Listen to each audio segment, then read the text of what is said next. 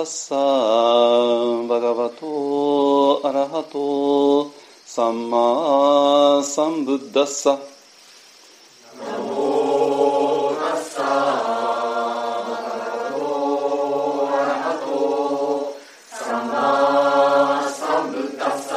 ナモタッサバガバトアラハトサンマーサンブッダッサ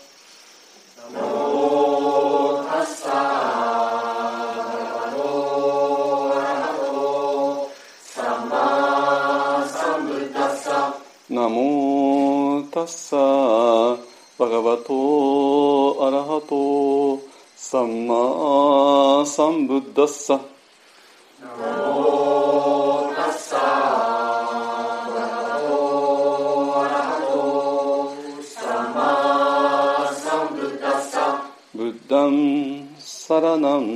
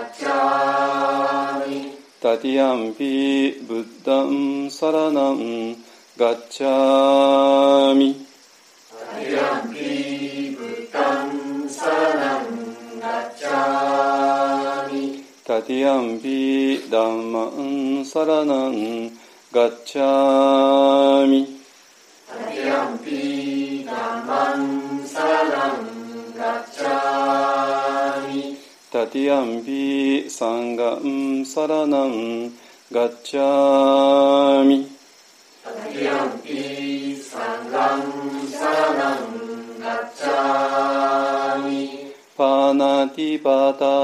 เวรมณีสิกขาปดัมสมาดิยามิ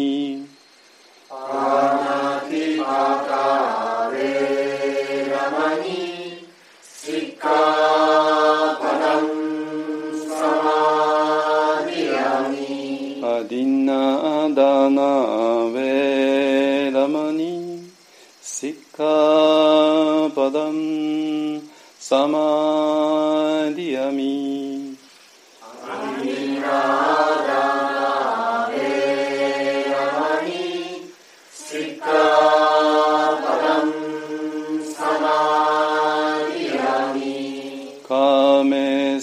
미차차라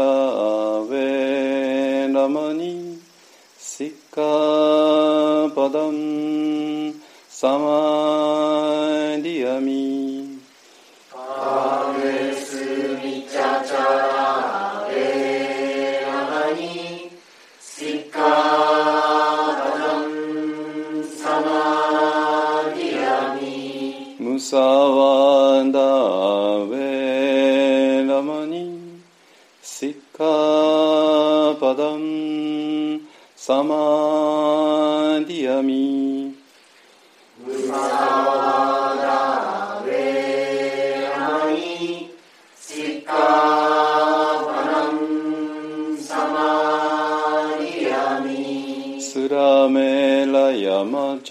だたなべらまにシッカパダンサマディアミ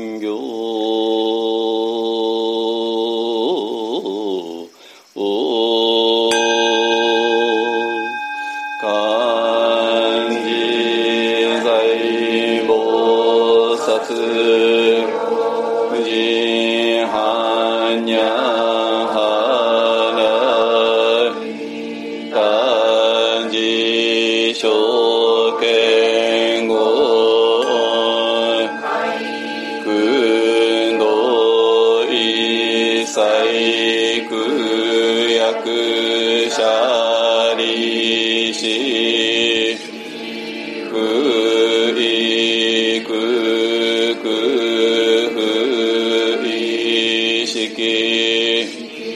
即是空く即是式創業式薬部尿税者利子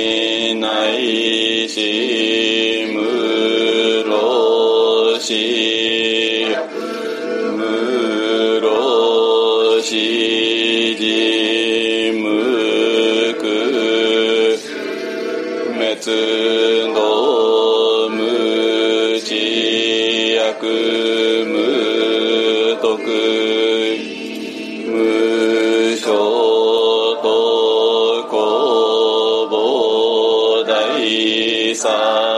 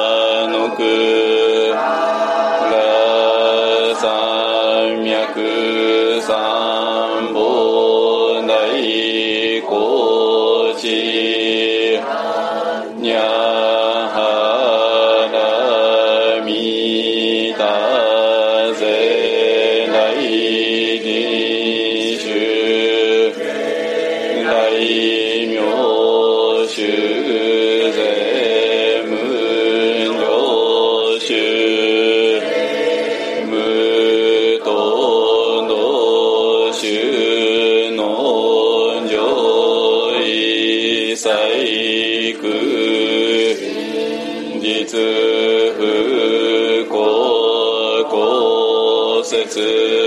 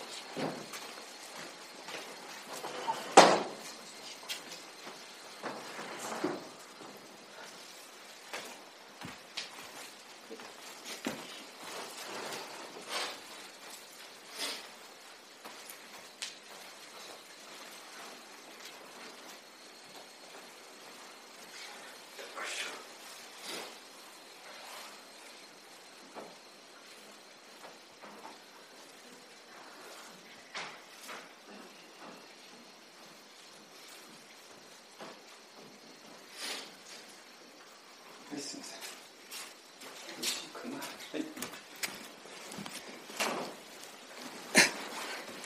い。はい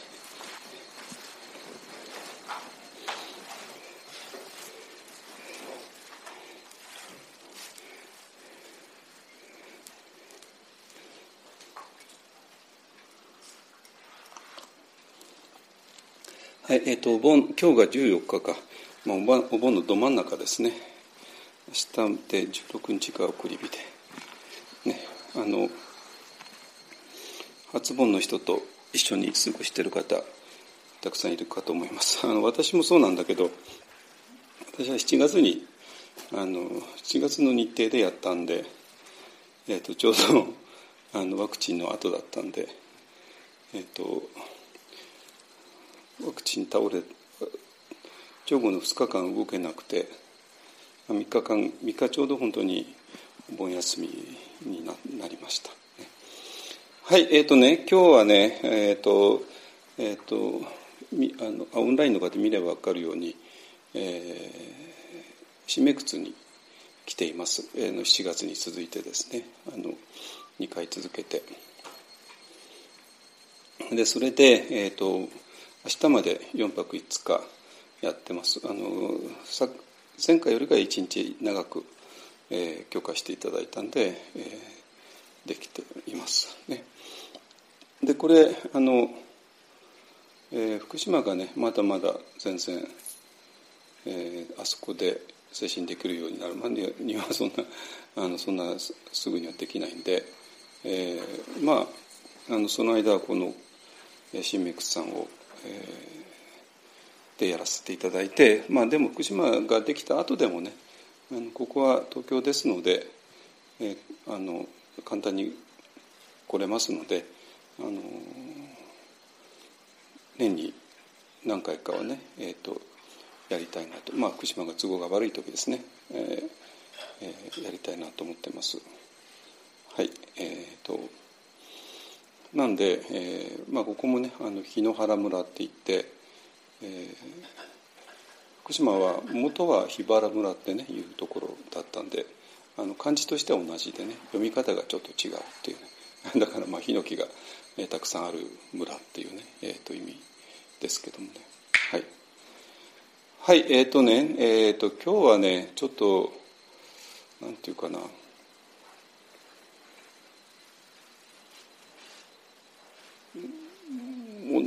あの物事っていうのはなんかいろいろ点々バラバラに散らがっていてこれとこれとはまるで無関係のようになっている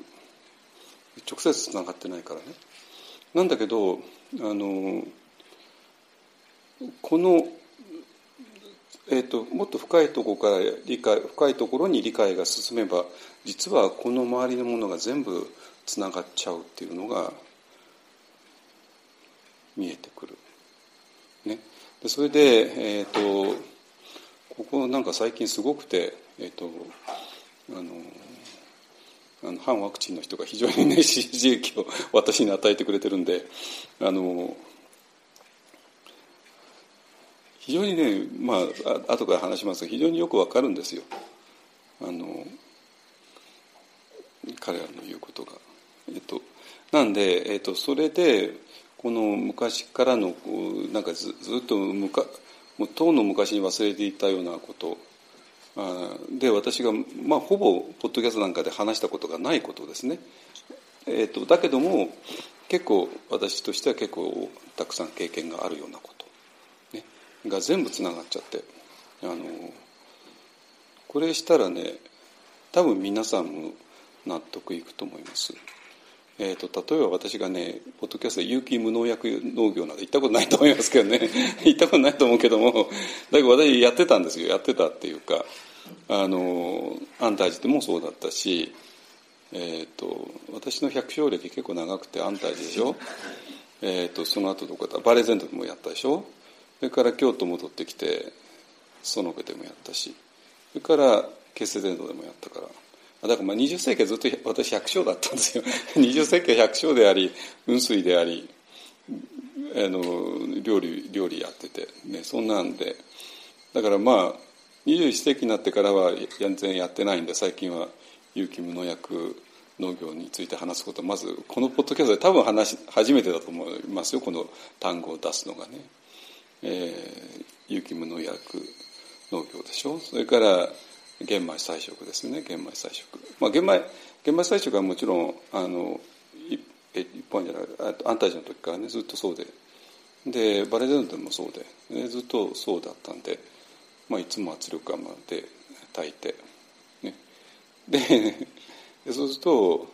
あの誰か来たのかな？ああ宅急便だ宅急便。あ焚き火を出す出すってこと。うん。進呈かと思ったじゃん。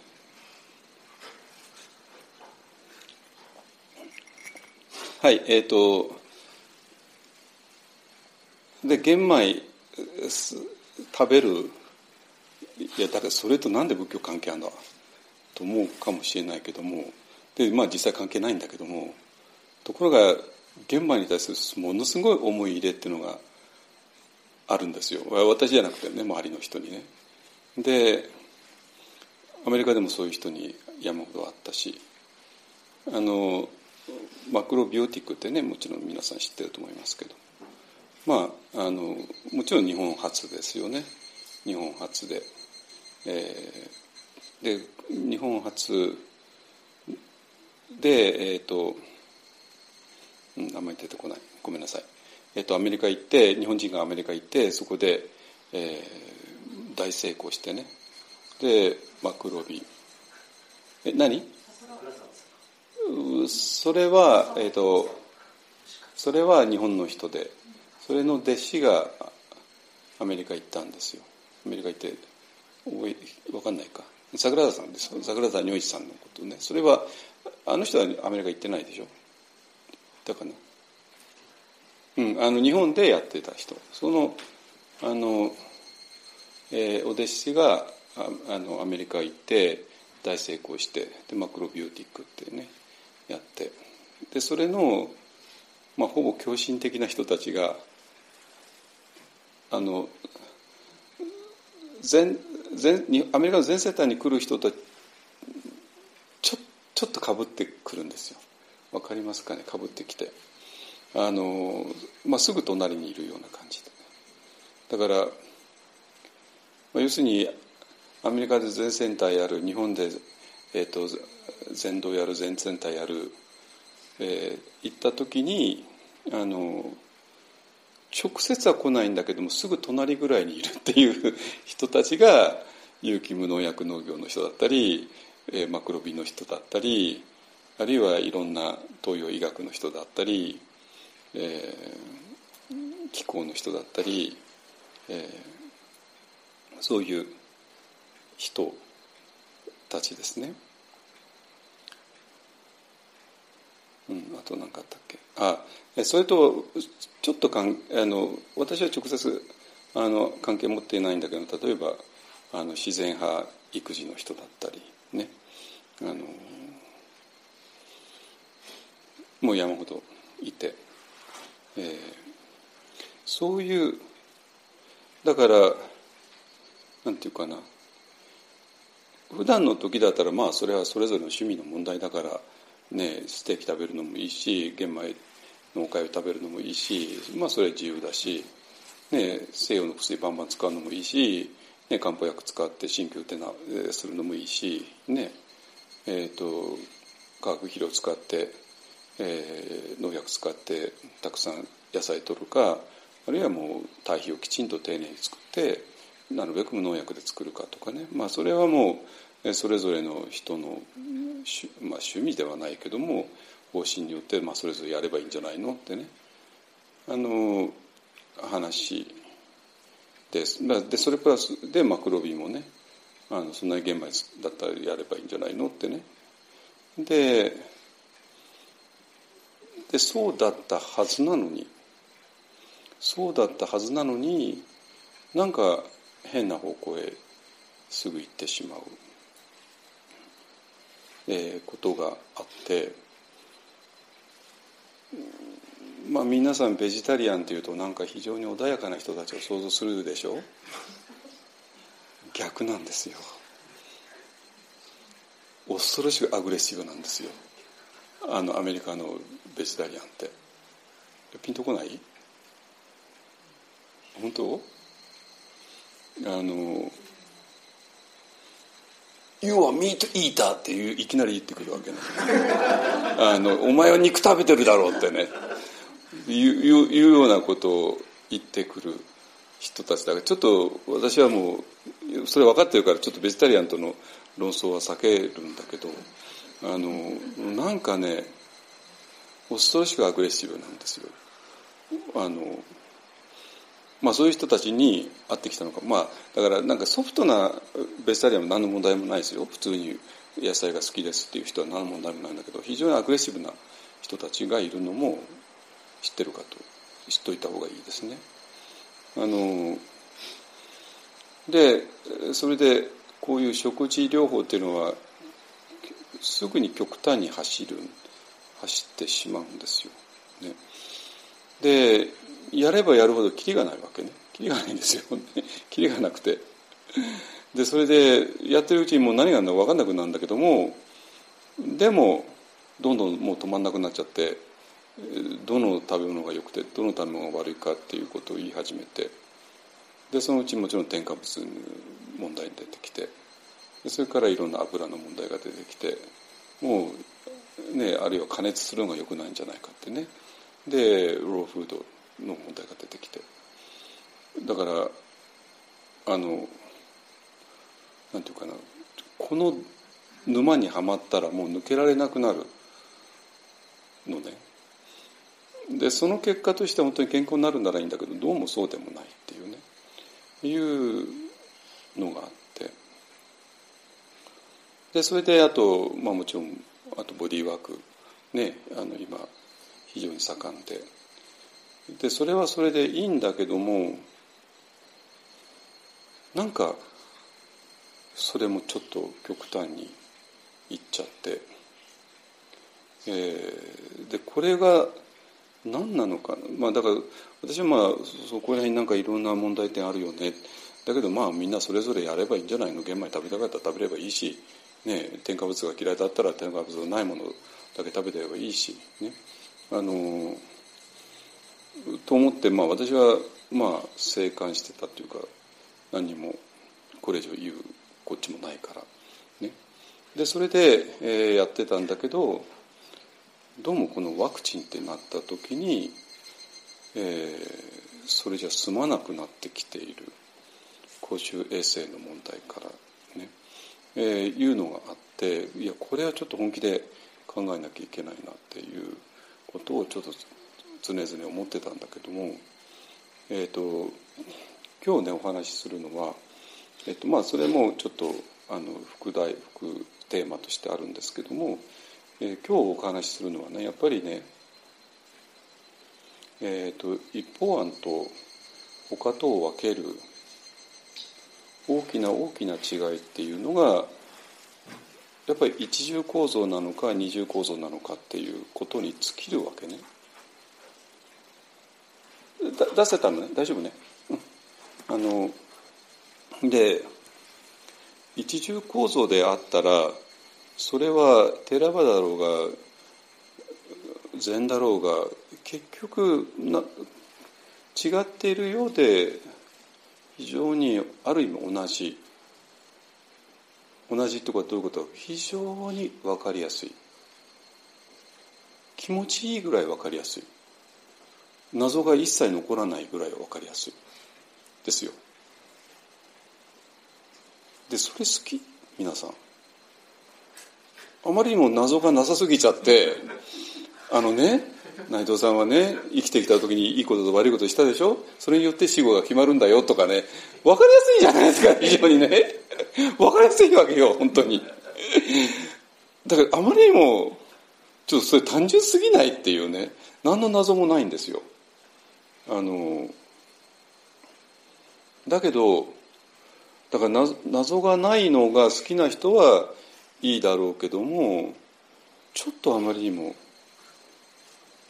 単純すぎてしまう。ね？で、えーと、私が二重構造にたどり着いたのには、まあ、いろんなあの理由があるんだけれども二重構造にたどり着くことによって、えー、全てのいろんなことが理解できるですよ本当に。で二重構造がなかったら禅にしろ寺場にしろあまりにも分かりやすすぎるためにえっと分かりやすいから非常に安心ですよね。安心っていうのは皆さんは全然不安にならないんですよ。今までずっと何十年生きてきた、えー、まあ、何十年は世間の中で生きてきたかもしれないけども世間の中ので養われた常識でもって、えー、仏教も理解できちゃうから。これ安心ですよね。非常に安心だし頭使わなくていいし、ね、だから日本は逆であのいやそれじゃダメだよって言うからあれだけどなんなんていうかなこの今まで世間で生きてきた常識のままに、えー、理解できちゃうそれなぜかっていったら世間もそれも一重構造っていう意味では同じだからなんですよ。ですかね。ででそれでねあの、えーなぜ私が二重構造にたどり着いたかね、えー、まあえっ、ー、と先週も話しましたし、まあ、これずっとあの話してるんだけど、えー、えっとねただ一重構造の逆あの弱点があって、えー、まあまあこういうある伝統がね一重構造であってある伝統も一重構造であってある伝統も一重構造であって。ね。でこの伝統の中ではきれいに収まっちゃうんですよ。だけどこれとこれとをぶつけた途端にもうたちまち矛盾になってしまう。矛盾の嵐になってしまう。ね、となったらどうしますかね皆さんね。一つこの中に閉じこもる。閉じこもるね。この閉じこもったらこの中で矛盾ないわけよ。皆さん安心して一生暮らせる、ね、だけど安心できるかな。あの、えー、多分安心できないはずよ。なぜ、えーまあ、この中で閉じこもったらいいけどもちょっと私とは、えー、この中とは違うなんか教えがどうもあるらしい。それ何なんだ？不安じゃないですか。ねもしかしたら全然違うのがあって。もしかしたら私ら間違っててこっちが正しいのかもしれないってね。なるかもしれないし。でここれを理解できないままに置いとくっていうのは不安じゃないですか。不安じゃないですかね。いや私不安なんですよ。本当に不安で。あので結局ねこのこれとこれとかぶつかあの矛盾してぶつかる。で私が今言ってるのはこれもうぶつけちゃえって話なんですよね。ぶつけちゃえってね。ぶつけることによってもうなんかぐちゃぐちゃになるんだけどもぐちゃぐちゃになったところから何か見えてこないっていう話ですね。えー、だからなんていうのかな。だって物事ってのはそんな単純な話じゃないでしょ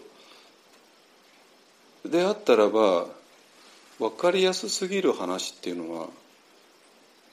多分違うんですよ。でどうしてそのぐらいのレベルでみんなが満足しちゃうのかがわからないちょっとそれはなんかもしかしたら怠けてるのかもしれないしねはい。でそれでね、えー、勇気無農薬なや 農業とどうつながるかつながるんですよこれが。見事につながるの。それでね要するにどういうことかというと一重構造っていうのは、えっと、私っていうのはもうこれだけなのね、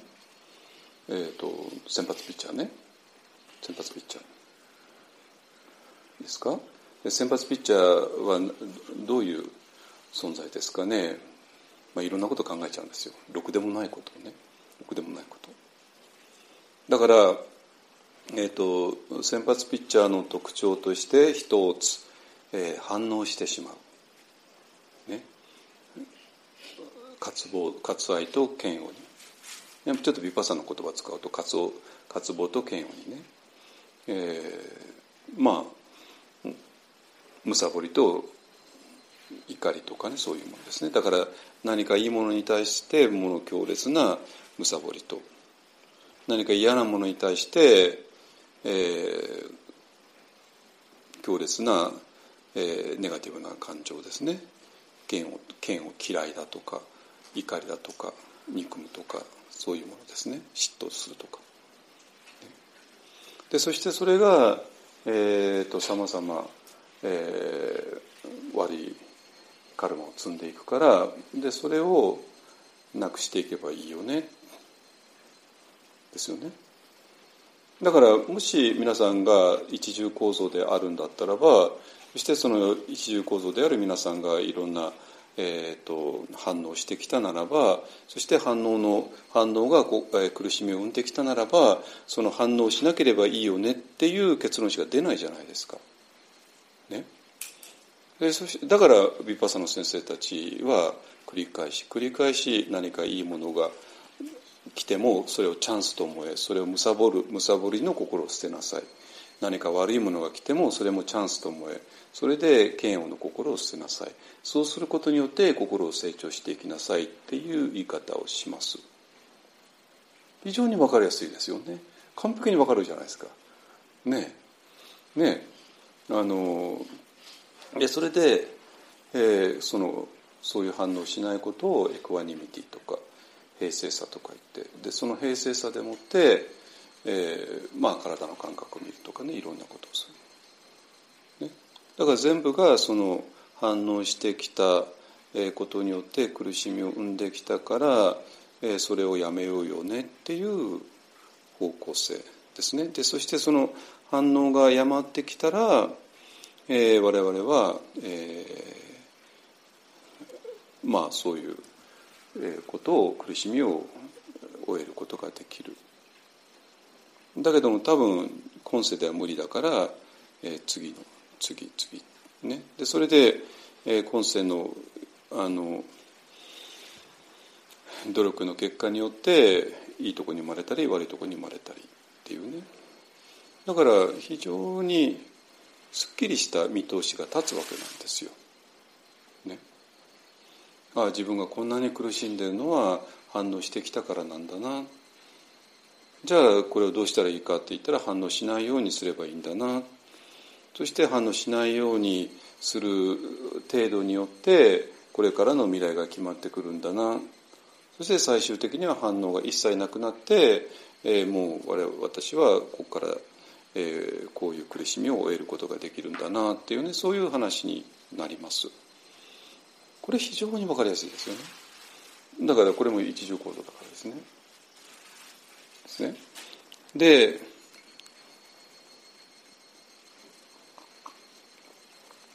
だからその人たちにとっては、えーと、反応する心を反応しないように、えー、するにはどうしたらいいのって言ったら、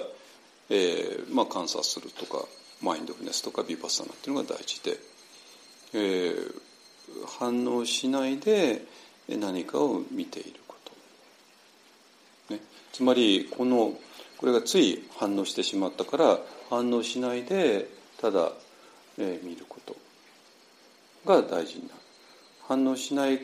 反応しないで観察することによって、えー、この今までのカルマが、えー、きれいになっていく。そういう話だ。から観察ってことがものすごく大事なわけね。わけなんですよ。ででその観察するのは誰かと言ったら先発ピッチャーです。先発ピッチャーなんですよ。その先発ピッチャーが今まで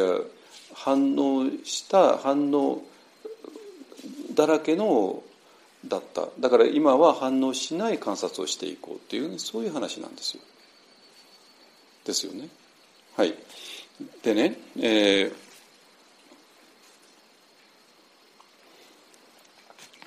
ー、それに対して、えー、禅は違うんですよ禅は。禅は、えー、この、えー、先発ピッチャー先発ピッチャーが問題であるっていうことでは全く同じなわけね。同じ。問題は同じじゃないですか。で禅はねもっとあのなんとこれどっちがすごいのかよくわかんない。よくわかんない。よくわかんないわ。あのえっと反応するも何もそのこの心の働きそのものがダメなんだ。っていうことなんですよ。思いがダメなんだ。ね。だからこの思いそのものを全部放ってしまえっていうね。そういう話なんですよ。ここ違い分かりますよね。反応しないで観察する方向。でこれこれが散々反応してきたから反応しないで観察する方法だけども観察も何も全部捨てちゃえっていうそういう話なんですよ。わかります？違いがね。でだから思いの手放しですね。ででその中にもうちょっとニュアンスがあって例えばこの思いっていうものはつい当てを描いてしまうね。こういうことしたらこれになるんじゃないかってね。あるいは意味を求めてしまう、ね、何かを得ようとしてしまう、ね。えー、どういう功徳を求めてしまう、ね、一生懸命受験勉強したらいい大学が入れるよ。いい資格試験取れるよ、ね、一生懸命働いたらいい給料もらえるよとかね。まあ、えー、散々我々はしてきている。だからそういうことそのものをもうやめてしまう。意味を求めない。当てを描かない。何かのためにすることをもうしない、ね、だから我々は散々何かを得ようとしてきたから、えー、それが先発ピッチャーの働きだからそれを否定する。でその否定するのが何にもならない座禅っていうことなのね。だから先発ピッチャーはもう何でも欲しがってきた。ででこの欲しがるのを全面否定する。だからまあこれは今まで勉強とか仕事とかなんかでやってきた。ででそのままあの座禅堂に来てね。そして座禅して、えー、したら何かいいことがあるんじゃないかってね。そしたらない。ね。だからあの何もならない座禅をする、ね、で座禅というのはノーミーニングなんだ。ってことをも徹底的にやる。それななぜやるかというと先発ピッチャーを全面否定するためなんですよ。だからこの反応しない練習と何もならない座禅ってなんか違うように見えるじゃないですか。だから同じなんですよ。同じだってわかる？同じだって。ね。だからこの先発ピッチャーをどういうふうにして指定するかのちょっとした文脈の違いなんですよ。こっちはつまり先発ピッチャーが散々反応してきたよねだから反応しないで観察するようにしようよね。ねで禅の方は先発ピッチャー何でも何かを求めてきたよね何かを当てを描いてやってきたよねだからもう当てを描かないでただやるっていうね。ただやるっていうね。もう今まで散々何かのためにやってきた。もう何かのためじゃないただやるっていうね。いうこと。だからこれも実は反応しない練習の一つとも言える。ですよ。実を言うと。だから反応しない練習と何にもならない座禅というのはもしかしたら双子の兄弟かもしれない。その、えー、先発ピッチャーを全面否定するっていう意味ではね。でそうするとそれってやっぱり否定してることじゃないですか。否定した果てに何かがあるんじゃなくて否定すること自体が目的なんですよ。そうするとどうしてもここにはネガティブなバイブレーションが生じてしまいますよね。わかります？反応しないぞ。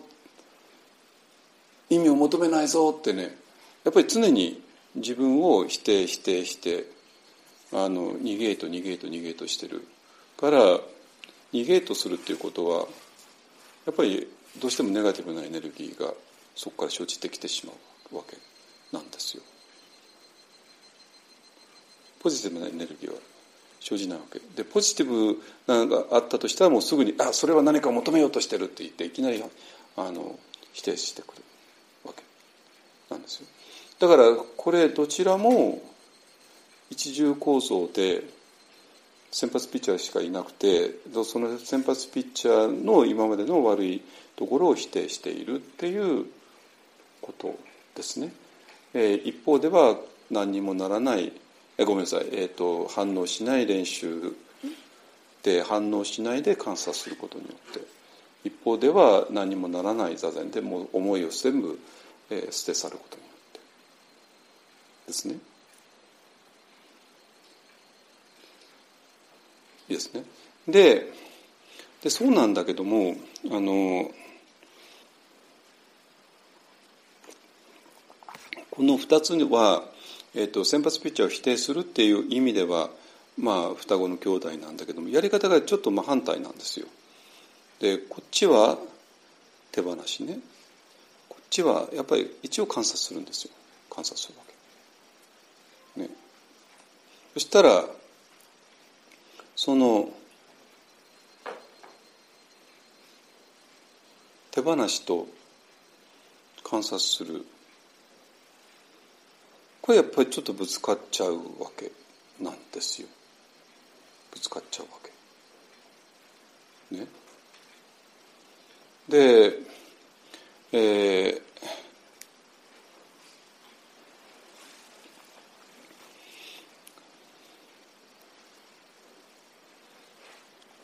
だから、えっと、その先発ピッチャーを否定するっていう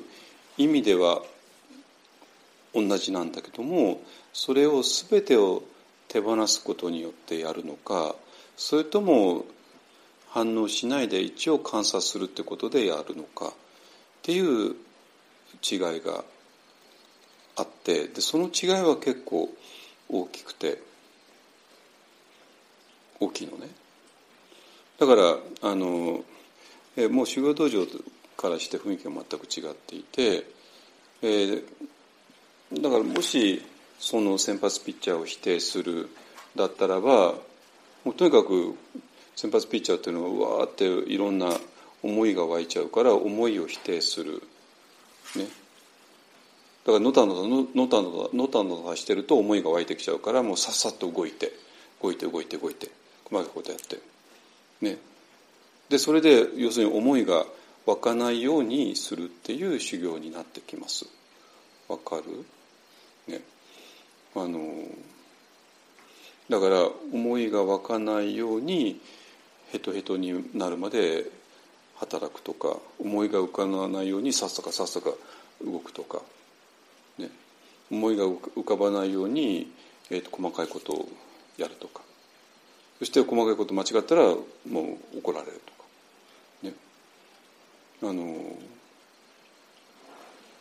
でそういう道場だと細かいことは当然みんなできないわけね。できないから修行っていうのはその間違あ松村さんそこ間違ってるっていうかね。家さんそこ間違ってるっていうのはそういうそういう修行になってくるんですよ。本当に。あのでそれで間違いないようにやってい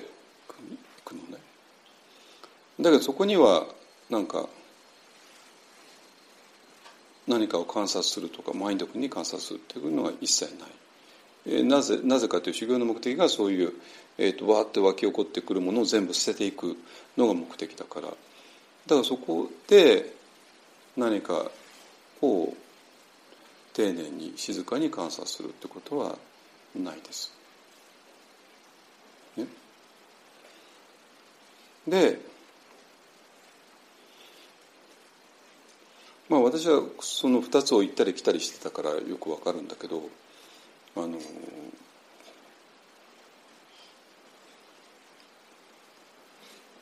そういう妄想妄想っていうか、ね、思いをバッサバッサ切っていく、えーえー、修行やってるところにマインドフルネスっていうものが出てくるわけねマインドフルネス。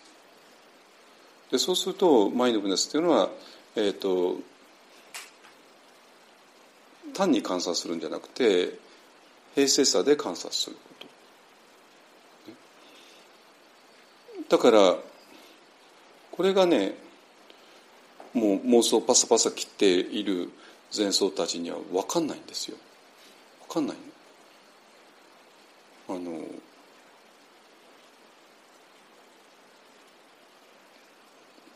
右足左足とかね。飲みます？飲みます？飲みますとかね。ななんなのこれはってね。なんですよ。でそうなんだけど私にとってラッキーなのはあのお茶を飲む。これ誰が飲んでたかティクナッタ・ハンシなんですよ。ティクナッタ・ハンシがお茶を飲んですごいのよ。ただゆっくり飲んでるだけなんだけどね。ゆっくり飲んでるだけなんだけどもうわってね。でこのゆっくり本当にあの人がかいあの言ってるようにあの本当にお茶があの味わってお茶があの方の体の中に入っていくのを本当にマインドフルに見ている。そしてそうマインドフルに見ている時にとてつもない幸福感とかね喜びとかが溢れている。え何これってね何なのこれって。こんなの私見たことないよってね。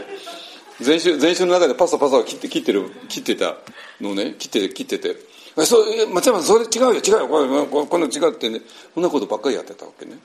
ところが本当ティクノ男子がお茶お茶飲んでマインドフルにお茶飲んでこのお茶お茶ティーカップのああったかさを感じるとかね。この匂いの感じるとかね。え何これ？もうあの前週だとねあの朝の朝のこんな感じでおばさんが集まる時にあのお抹茶出すんですよ。お抹茶ね。お抹茶パーって出してパパーって出してね。で「あいただきました」ってなって。でまあそういうあのことをやるんだけどもなそこにはお抹茶を味わうとかねそんなの一切なくて。あの全く違う原理でなんだってことだけは分かったんですよ。分か分かって。でだから何回も言うけども私はティクノタ・ハン氏の本だけ読んでも全然分かんなくて。つつまり曹洞宗の雲水の常識からすると理解できないんですよ。曹洞宗っていうのも全部これをとにかく手放し手放し手放しするから。手放ししないで何かを観察するってことがなんてやってなかったからね。でもそれを本じゃなくて本人が実際にやってみて見せていただいてこれちょっと何かあるでしょうって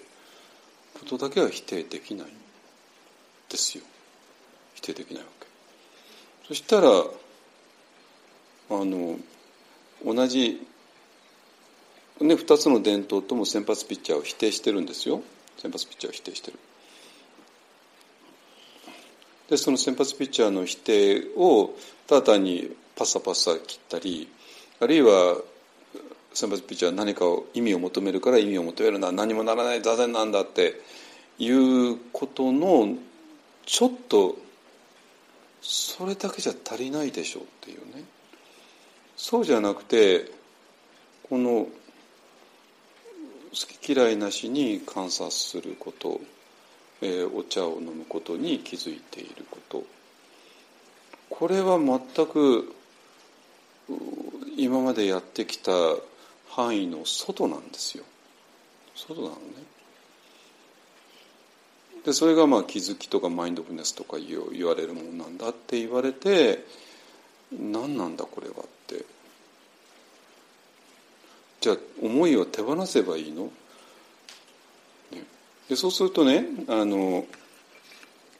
えっ、ー、と戦争の人たちはがこう頭に引っかかるのがあの不完座前儀の中の、えー、年相間の色量をやめて座禅するっていう言葉があって。でこれも非常に私も思い出があって。えー、どういう思い出かというと、まあ、ある前奏にですねあのだって不完座前儀に年相間の式量年相間の式量をやめてってことは、まあ、要するに、えー、そういう、えー、いろんな思いをねあれすることをやめてただ座禅する、ね、だから、えー好きえー、好き嫌いなしに観察するっていうようなことをやめてことはしないでただ座禅するのが座禅なんだっていうね、えー、ことを持ってくるわけ。でだからつまり思いっていうものを手放すべきなのかそれとも、えー、好き嫌いなしに観察すべきなのかとなった時に前奏たちはいやこれは捨てるべきだ。思いをあの手放しす全てを手放しするべきだって思い込んでるからマインドフルネスを大切にしようとは思わないしってことなのね。でこれはちょっと私にとっては大問題で大問題ってどういうことかというとやっぱもう明らかにここに何かあるっていうのはもう分かる。そしてちょっと真似しただけで、えー、お茶をマインドフルに飲んだだけで今まで感じたことがないような深い静けさとか喜びとかがある。これはもう否定できないわけなんですよ。これはもう皆さんもやれば分かるようにね。じゃあこれは思いをなんかなんかいろいろしてることなのか。いや我々はそれすらも捨てて思いの手放ししなきゃいけないのか。っていうね。あの、えー、なってこれが一重構造である限り収集つかないんですよ収集つかないわけだからある戦争はままあ多分マインドフネスをやるとちょっとごっちゃになるからっていうでマインドフネスから距離を取取った人もいますよね。で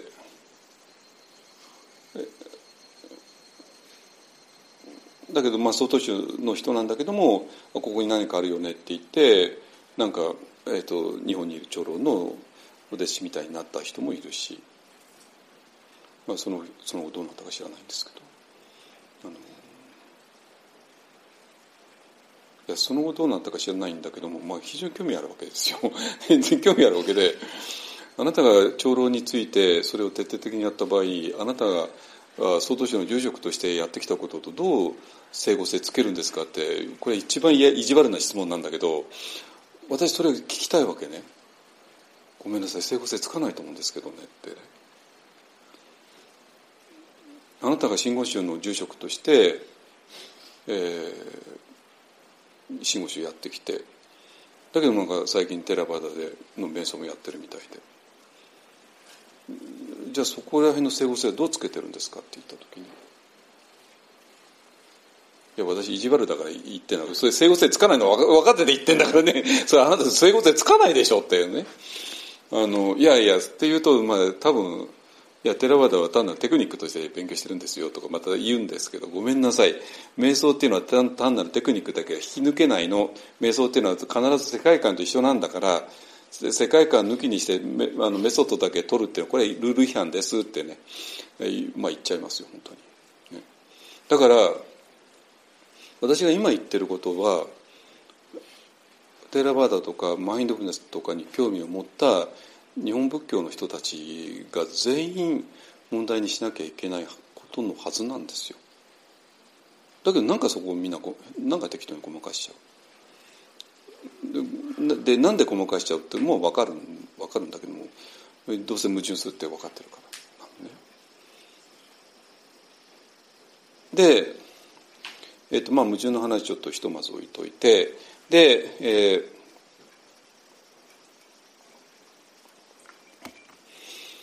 えっと先にねええあそうか矛盾は置いとけないんだ。ごめんなさい。矛盾は置いとけなくて。えっとえー、だからそのこれ矛盾しちゃうよね。っていうことで、えー、どうにもならなくて。まあでもこのマインドフルにお茶飲んだところから開かれるこの静けさとか喜びとか単に静け静けで喜びじゃなくてもっと深いところに、えー、通じてるってことは分かったからこれ一体何なんだっていうことをあの追求せざるを得ない。でもそうするとこの曹洞宗でいう思いの手放しっていうものとやっぱり反してしまうような気がしてたわけねしてたわけなんで。そういうまああの問題意識で、えーまあ、テラバダ行ってでそれでやってで、まあまあ、これはもう何回もなんか話したかも言わないけども、えっと、一体何を発見したかっていうとやっぱりもう二重構造っていうことで。ねで先発ピッチャーとは全然違う主体があるよねリリーフピッチャーということですね。だからこの、えー、だから我々がやんなきゃいけないのは自分のことを先発ピッチャーだと思い込んできたけれども実はそうではなくて我々はもちろん先発ピッチャーであると同時にリリーフピッチャーでもあるっていうことなんですよ。これが一番大きな、えー、発見で,、ね、でそしてそうなればそういうふうに二重構造だってことが分かれば全ての説明がついてしまうわけ。ね。ついてしまってでそうすると一重構造のまま、え、やっていた、え、その間違いも、え、はっきりと見えてくるっていうことね。ですか？だからその思いの手放しと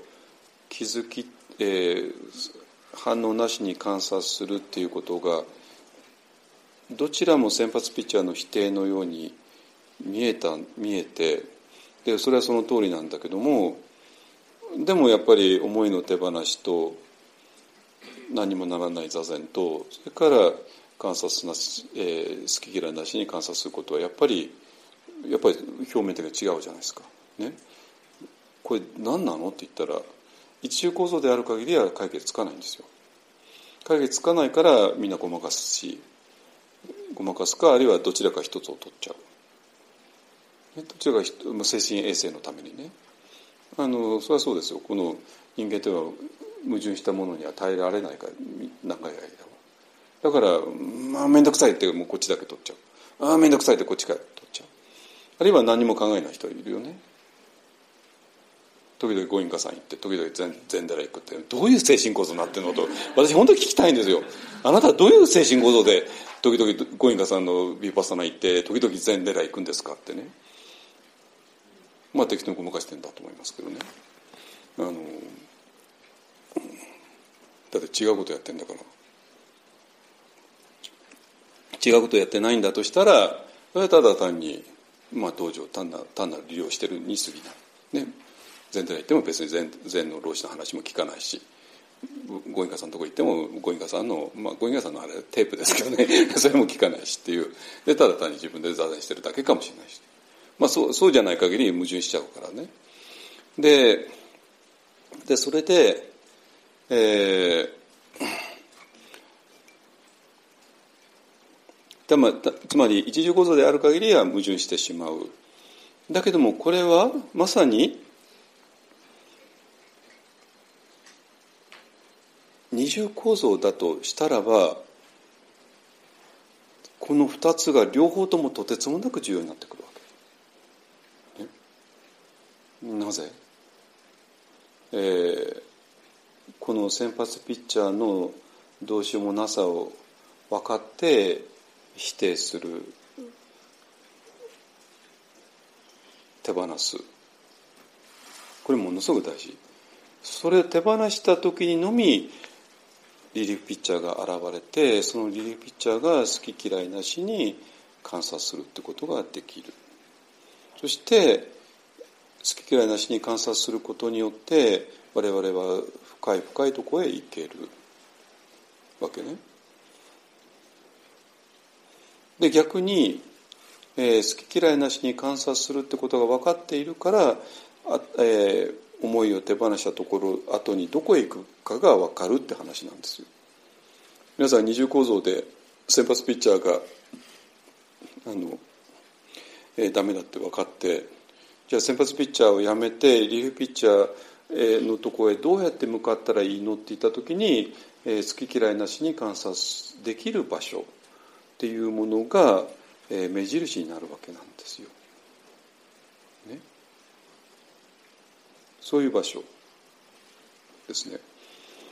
だったらばこの2つはお互いに矛盾なんてものではなくて、えー、お互いをとてつもなく必要としているっていうだけの話になってきてわけですか？でねあの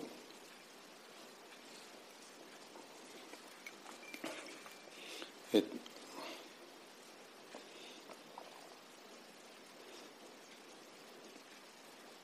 でそうなんだけどこのもしね思いの手放しだけで、えー、私らがこの好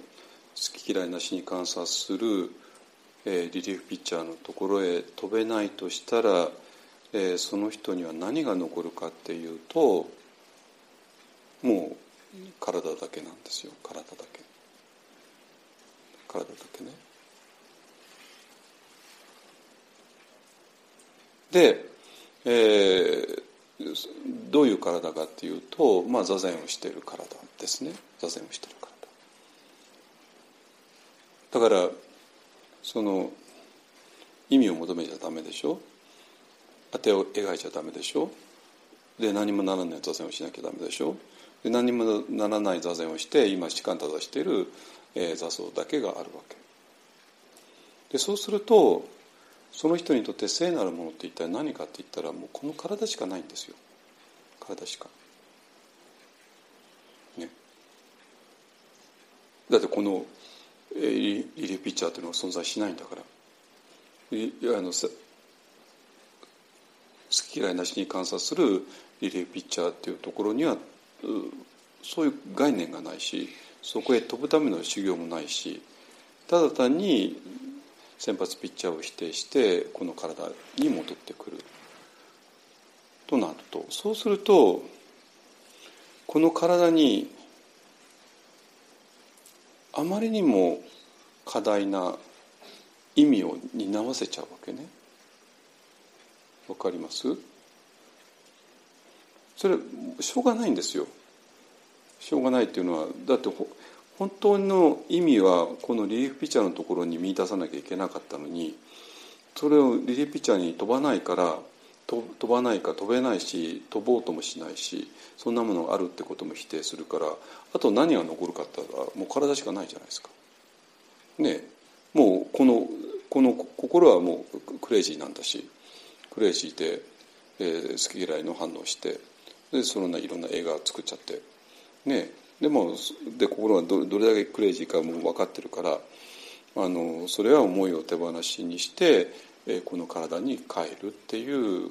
以外になくてでこの体がなんかものすごい聖なるものになってくるわけね。でそこからなんかものすごいいろんなものが出てきて、えーとまあ、先週のね人も言ってたけどもあの宇宙っていうのは元素でできている。そして私も元素でできている。だから、まあ、生きてる間はこの私の、ね、皮膚の中に私の元素はあるけれども亡くなった時はそれがあの解放されて宇宙の元素と、えー、溶けていくから。だから私っていう存在はなくなっても、えー、宇宙に溶けていくだけだっていうね。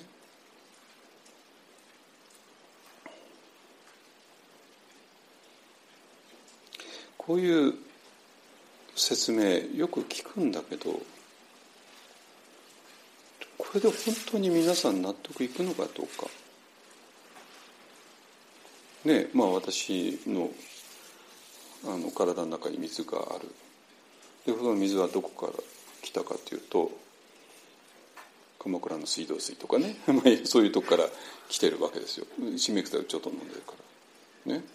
だから私の中の水はまあ天地いっぱいの水の一部でもある。これで安心できる？できる？安心。い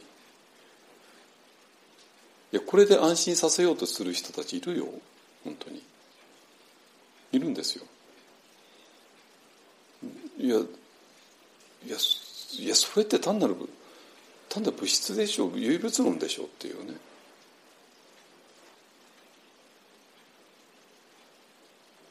としか私には思えなくて。だからなんか人間というのは大自然の一部だよねとか。えー、そういう種類の話っていうのは全く私ピンとこないし安心もできないし。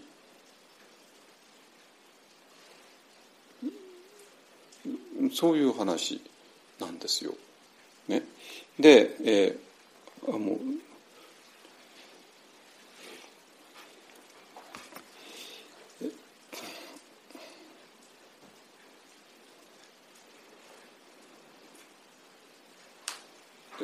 でそれでね、えーと、そこいらへんからちょっとなんていうかな過剰なまでの意味付けをこの体にしてしまう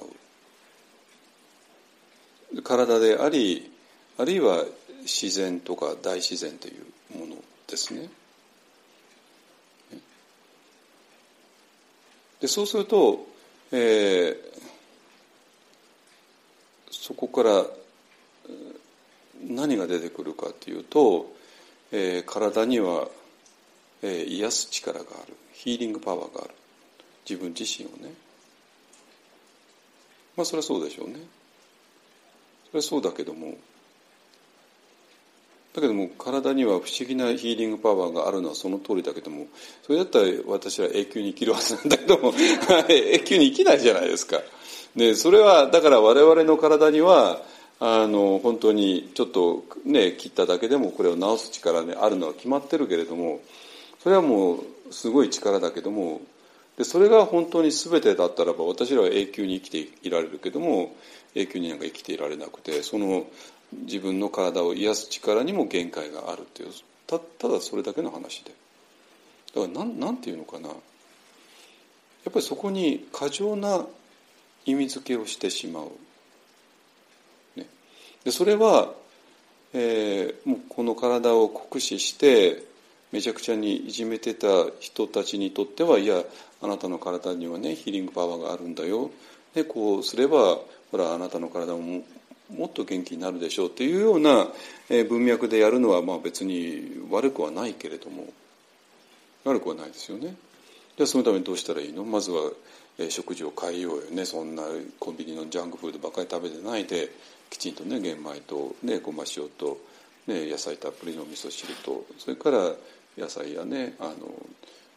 海藻やきのこや何かを使った野菜とねたっぷり食べてね。えー、でそれでヨガをやってね。それでお灸とか鍼灸とか整体とかやってでよく歩いてね。あのして体を回復する。オーラ、ね、自然。ナチュラルメディスン、ね。えー、そうすることによってえスポンテイニアスヒーリングっていうね自発的なえ癒す力が湧いてくるよ。そんな西洋の薬漬けとかではダメだよってね。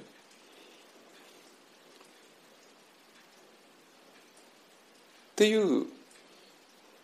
ことね。で私はそれに対して何の反対もないしっていうところは私は積極的にやってる人間だし、えー、でそうなんだけどもそれがまた行き過ぎてしまう。行き過ぎて西洋医学を目の敵にするようになるのも皆さん知ってるよ知ってると思いますね。あのだからこの体が持っているそういうスポンテニアスヒーリングパワーっていうのかな？自発的な治癒する力。だから自然っていうのは素晴らしいもんなんだ、えーと、自然に沿って生きて一切すればいいんだ、えー、っていうような考え方ですね。になるんですよ。その体の神聖格から大自然の一部だよねっていうところから。ね、でそれはある程度までだったら別に間違っていないしで白米でなんかビーフテキ食べるよりか玄米の方がいいに決まってる。それはもう私の体験からも言えるしね。だからまあ今めちゃくちゃなみんな食事してるっていうの分かってますよ。だからそういう自然食とかいうのも大事だっていうのは分かる、ね。でそれ全部分かるんだけどもだけど昨日も話したけどそれがなんか極論にいってしまう。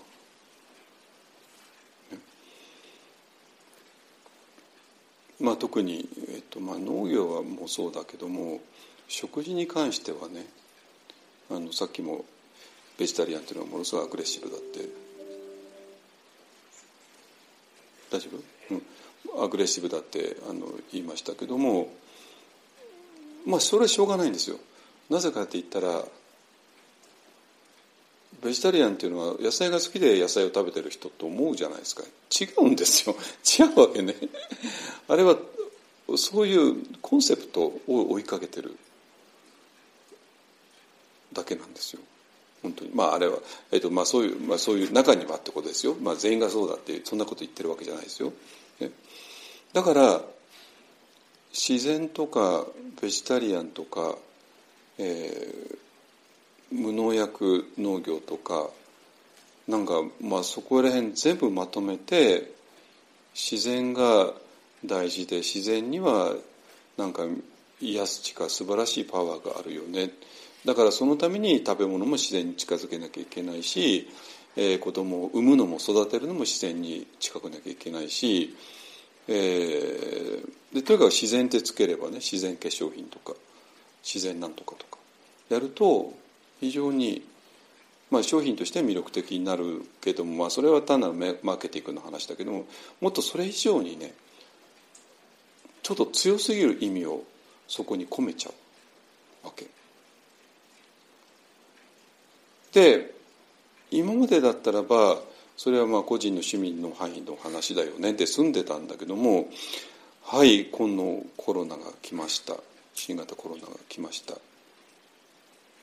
でそしてもうコロナの最後の決め手がもうワクチンであることはもうこれどう考えたって否定しようがない。あらゆる統計から言ってもね。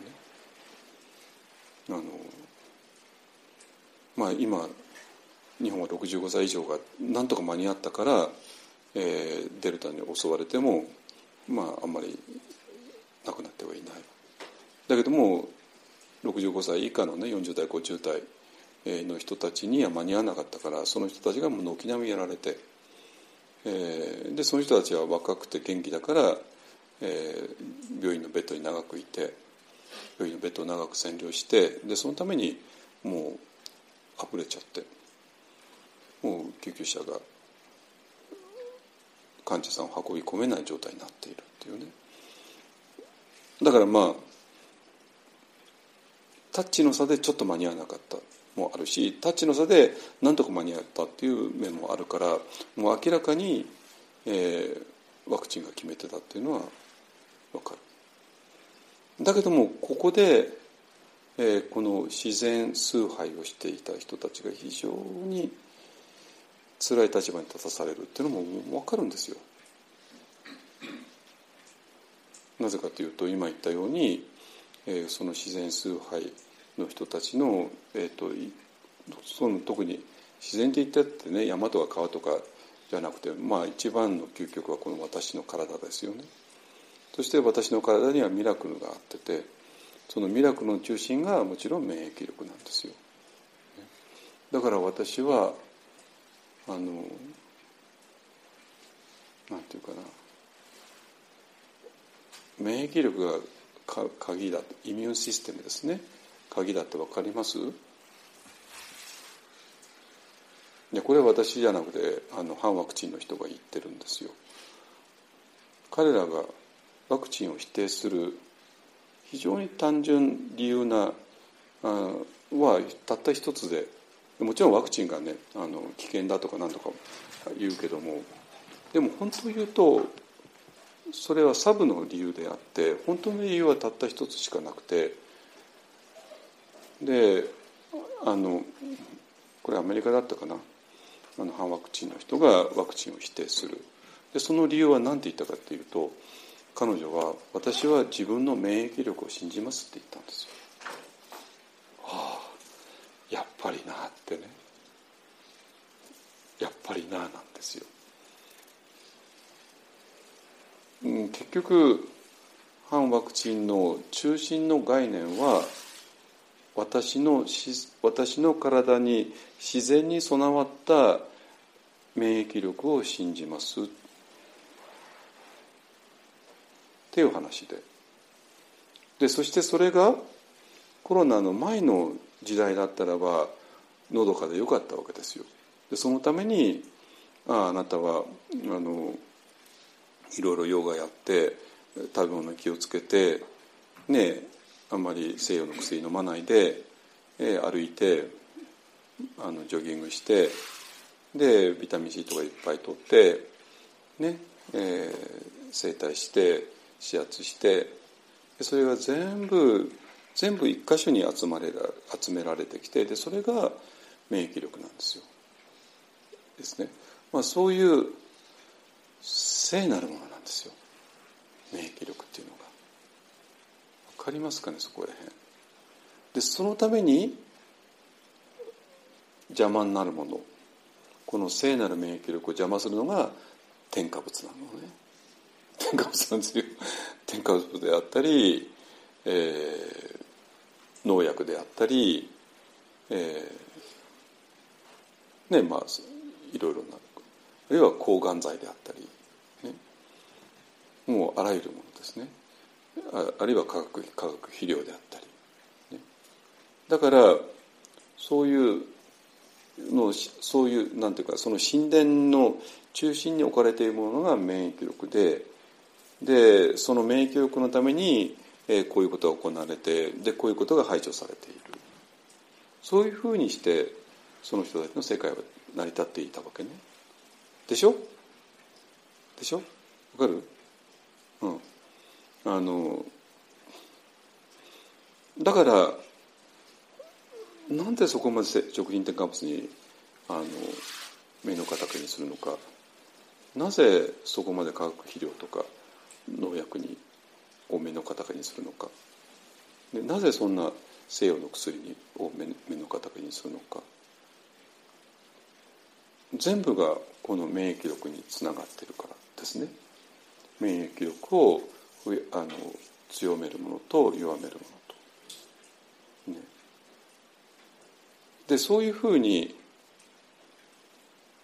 あその人たちの人生と世界観ができちゃってるから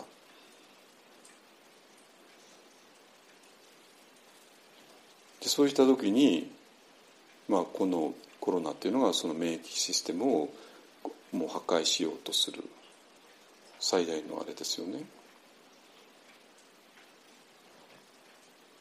でそれに対して今まで自分が培ってきた自然な免疫力でもってコロナを克服したいっていうのが基本的な考え方なんです本当に。あのでで、まあ、あるあの反ワクチンのグルーがちゃんと、まあ、言ってたけどもそういう自然の免疫力を、えー、メッセンジャー RNA ワクチンが、えー、邪魔するから自分はワクチンを受けない。でこれはもう何の医学的根拠も何何ゼロだけどね、まあ、その人医者でもないし漫画家だけど。あのまあ言っちゃったけどまあいいや。あのでそれも気分なんですよ。だけどもその単なる医学的根拠ゼロだけど気分としてはものすごく強い力を持ってるわけね。持ってるから、えー、ものすごい強力なフォロワーたちがいているわけ。でまあそれはちょっとあのちょっと狂信的だけどもそうじゃなくてもっとソフトな免疫力え、信者っていうのはもう山ほどいて、ね。えー、だから、えーとまあ、あからさまにワクチンは否定しないけれども多分ワクチンを多分話題にはしない。座禅会でも瞑想会でも。それも分かるんですよ。なぜかというとその座禅会というのは体をの神聖化体を非常に大事にしてためにあれとあらゆることをやるそしてその中心がもちろん免疫力だから、えーと、そのコロナもこの自分たちが今までやってきた免疫力を使って乗り越えたいと思ってるからメッセンジャー RNA ワクチンをなるべくなら使いたくないっていうねいう話ですね。で、まあ、特に予防医学とかなんかやってる人たちですね。あのなんだけどちょっとおかしそれおかしくないってね。一方の立場は非常に簡単で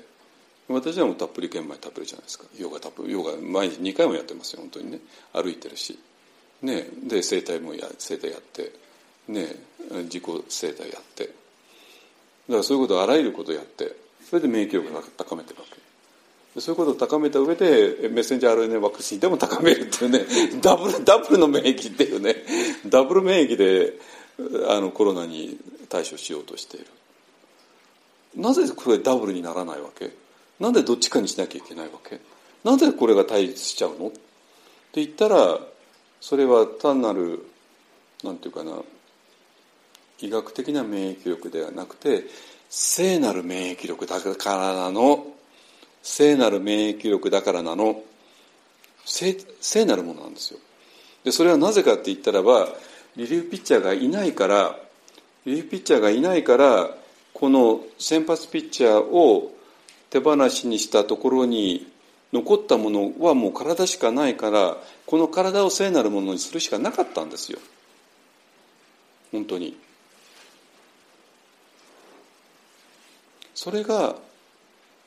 マインドフネスがなかった時の禅の状態ですね。私はマインドフネスが日本にやってこなかった時期にあの座禅を始めてでその途中でマインドフネスに出会ってアメリカでティクナタ・ハンシの本に出会って日本でティクナタ・ハンシ本人に出会ってそれからテラバダの長老たちに出会って最終的にパワーへ行って。でそういうまあ純粋培養の、えー、思いの手放しの雲水が一番純粋に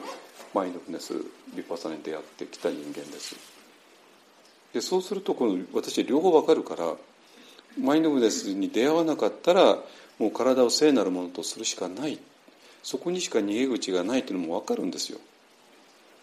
そしてそれのとどのつまりが反ワクチンになってしまうっていうね。これ悲しいじゃないですか。私批判なんかしてないですよ。みんな友達だもの本当に。だから今朝も言ったけどワクチンを打ちたくないのっていう人たちの顔を全部思い思思い浮かべるし。でそれがどういう理由かも分かるし。どういうエモーションがそこで生じてるかも全部分かるし。でそうなんだけどもごめんなさい。本当にごめんなさい。今こそそれを全部変える時じゃないのってね。とてもじゃないけど自然の免疫力だけではデルタ株には勝てないよ。これだけは。デルタ株の前だったらなんとかなったかもしれないけどもデルタ株だったらちょっとちょっと無理だと思う。だったらもうダブルでいこうよってねダブルで。あの自然免疫力プラスメッセンジャー RNA の免疫力ってこれダブルだとね若者だとダブルじゃないですかね。だからあのそのぐらいダブルでいった方がいいんじゃないかと私は思います。ね、どどちらか一つじゃなくて、ね、もうワクチンだけやってあとはもう何も知らないじゃなくてワクチンもやるけども、えーと、徹底的に食べ物に気をつける。運動もするヨガもするあらゆることをする、ね。えー、いう方がはるかに有効性が高いんではないか。と思います。ね、で、えーと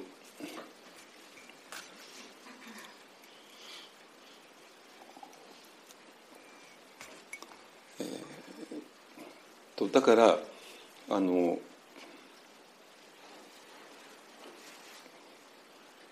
思いの手放しだけで、えー、それは先発ピッチャーの思いを手放して、えー、その後リリーピッチャーへ行くしかなかった行くっていうそういう、えー、2段階を踏むべきだったのがこのえリリーピッチャーっていうのが今までなかったから我々はもうここで終わっていたわけね。だけども仏教っていうのはもうご存知のように、えー、このマインドフネス、えー、パーリ語で言うとサティですね、えー、サンマーサティ、えー、少年っていうものが発祥度の一つとしてあってだからこのえーと、リリーフピッチャーっていうのが本当の、えー、本質なんだってことはもう明らかなんですよ。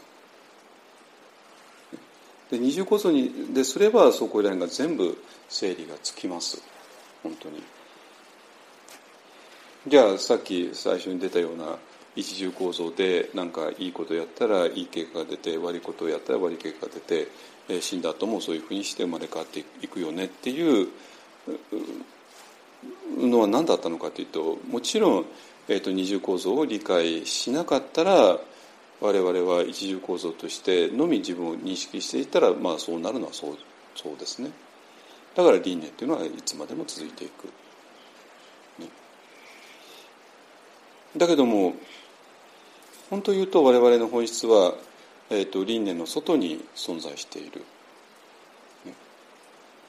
だから、えーと、この間のねあの新さんなめこさんの、えー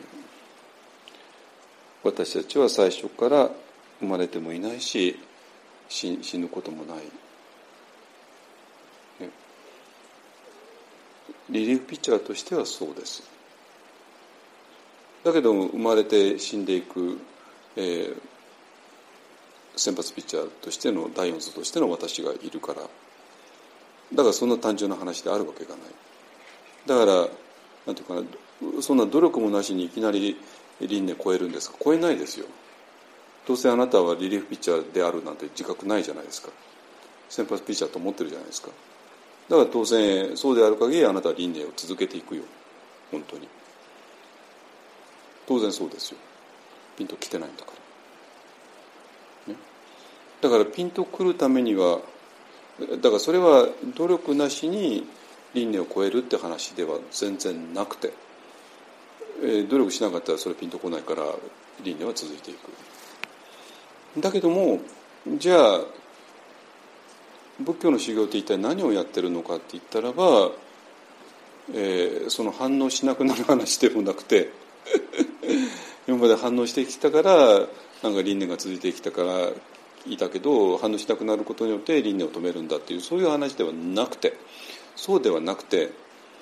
我々の本当の本質はこっちなんだよっていうことを、えー、知るための努力ですねだから努力なしにそんなこと分かるわけがないそして私らの努力っていうのは自分のアイデンティティが完全に入れ替わることでそんなことが簡単にできるわけがないじゃないですか。私はリリーフピッチャーを信じますなんて言ったって信じきれないじゃないですか。ねだから、えー、私らの努力は、えー、私は二重構造をしていて私らはずっと先発ピッチャーだと思って生きてきたけれどもでも実は二重構造だったんだよこの自分だと思っていた先発ピッチャーはそれが全てじゃなかったんだよ。ね、そこで大きな、えー、当然不安に襲われます。っていうか不安に襲われないぐらいだったらばそれはまだやっぱりどっかやっぱりまだ常識の範囲で生きていて、えーと、リリーピッチャーのような単なるコンセプトですね。でもいよいよ、えー、これを乗り越えそうになった時にこの自分イコール先発ピッチャーと思っていたアイデンティティが崩壊する崩壊するとやっぱりやっぱりそこは恐怖に襲われると思います。ね、でもそのためにはこのすでにリリーフピッチャーを、えー、瞑想の中でやっぱり感じ取っていないとそれは無理ですね。でそのリリーフピッチャーを感じ取るために今あらゆることをやっていて、えー、この体を感じることで、えー、治水が風それからフォーカシングしてアナパナサティしてそれで微細なエネルギーが体を満たすわけなんですよ。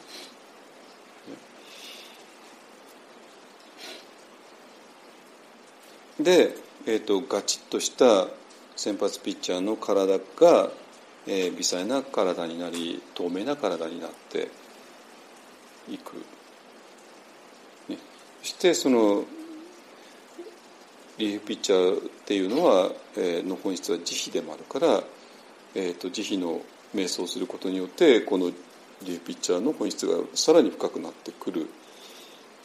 そしてそれはもちろんマインドフルネスだからマインドフネスをすることによってこれがさらに深くなってくるっていうそういう話ですね。ですか？だからねあのそれでなんていうかな輪廻の問題も解決するし、えー、それから、え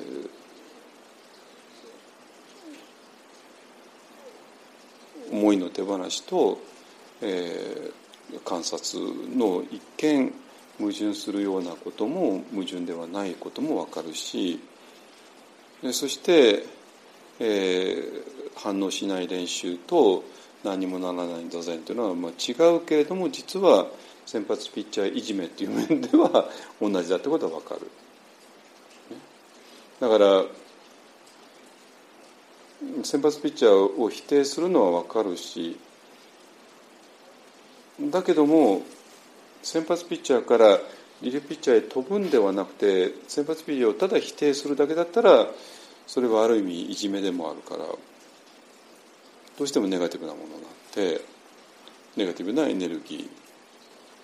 ーが湧いてきてしまう。でも本人たちは正しいことをやってると思ってるから、えー、どこが悪いんだか分かんなくて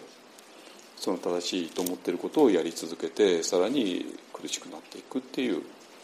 話ですね。でそれでリリーピッチャー、えー、飛ば飛ばなかったらばえー、先発ピッチャーを否定したところで残ってるのはもうこの体しかないから、えー、この体を申請しするしかなくてでそしたら体イコール大自然イコール自然っていうのは大事大切だよねってなって自然信仰っていうのが生まれてきてでそこから自然、えー、そこからまあイデオロギー的に暴走して、えー、わけわかんないことになって。でそして最終決戦が、えー、自然の免疫力とメッセンジャー RNA のワクチンというふうになってきますだからこれもね本当に仕組んだんじゃないかっていうぐらいもうドラマがこうなっていて、ね、で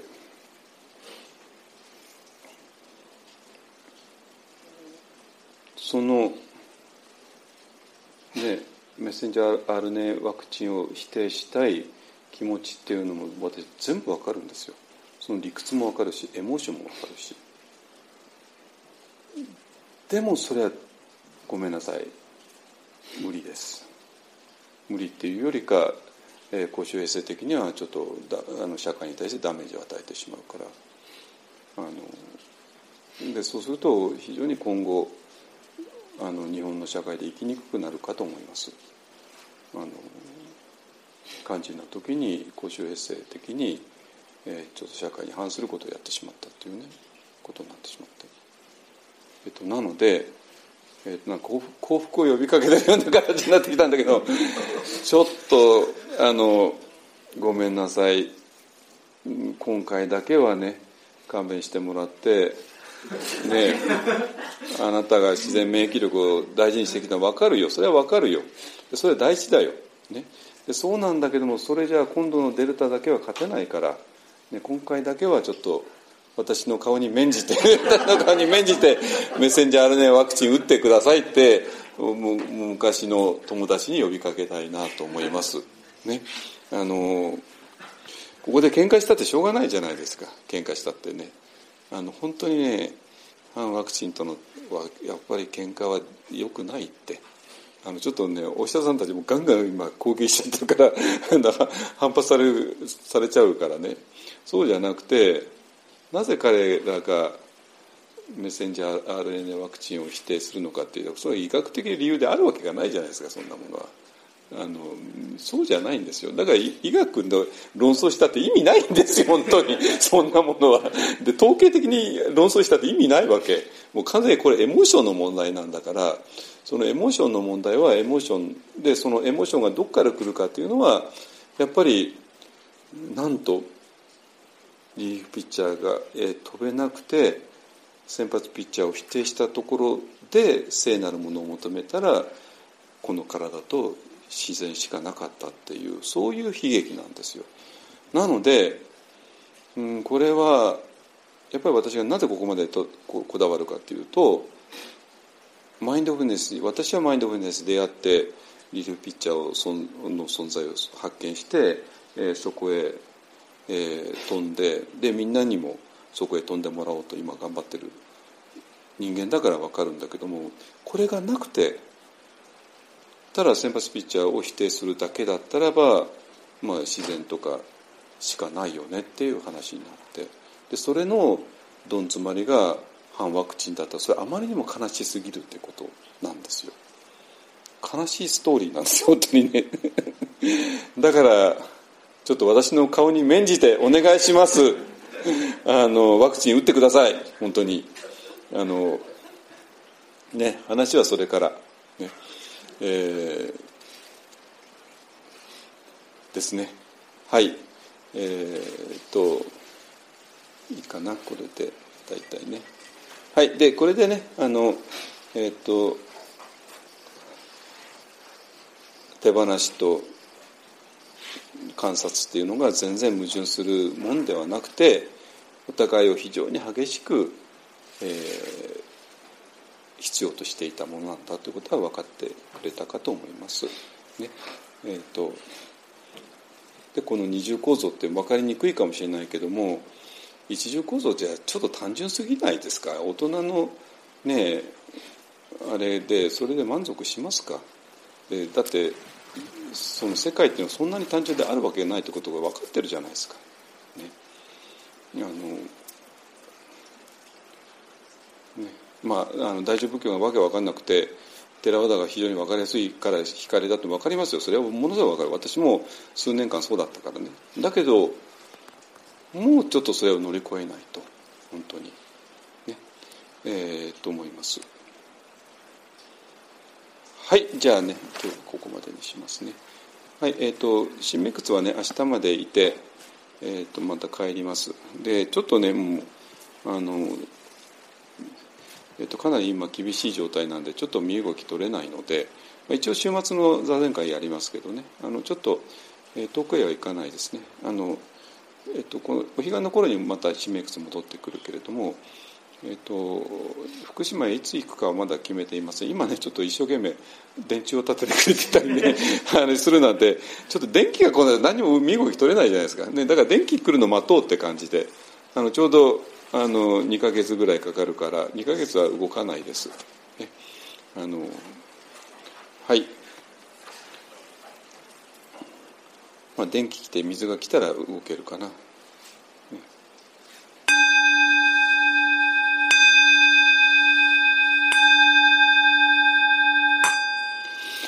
主上無変性願道煩悩無人性願断訪問無料性願学仏道無常性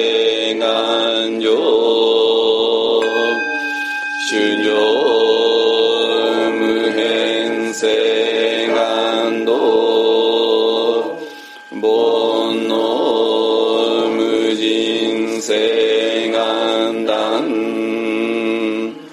訪問無料誓願学仏道